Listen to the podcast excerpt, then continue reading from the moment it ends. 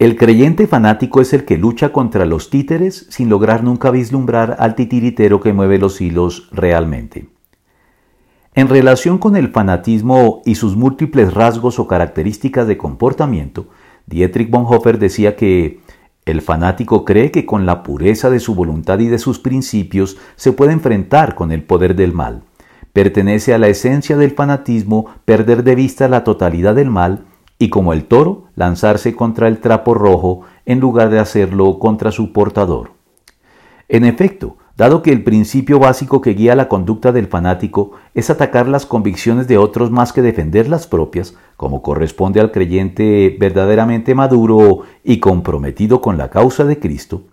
el fanatismo suele tener la vista corta y el entendimiento cerrado para ver más allá de lo evidente. Esto es, que la oposición que enfrentamos los cristianos por causa de los señalamientos, discriminaciones y descalificaciones sutiles o manifiestas dirigidas contra nuestra fe por parte de los no creyentes en el mundo, no obedece necesariamente a una iniciativa de ellos, sino al hecho de que ellos, al igual que nosotros antes de nuestra conversión, están engañados y no son más que idiotas útiles y carne de cañón al servicio de la perversa agenda de Satanás y sus demonios, que son quienes en realidad se encuentran detrás de todas estas iniciativas contrarias a Dios y a nuestra fe en Cristo, como el apóstol Pablo lo reveló y advirtió de forma inequívoca así.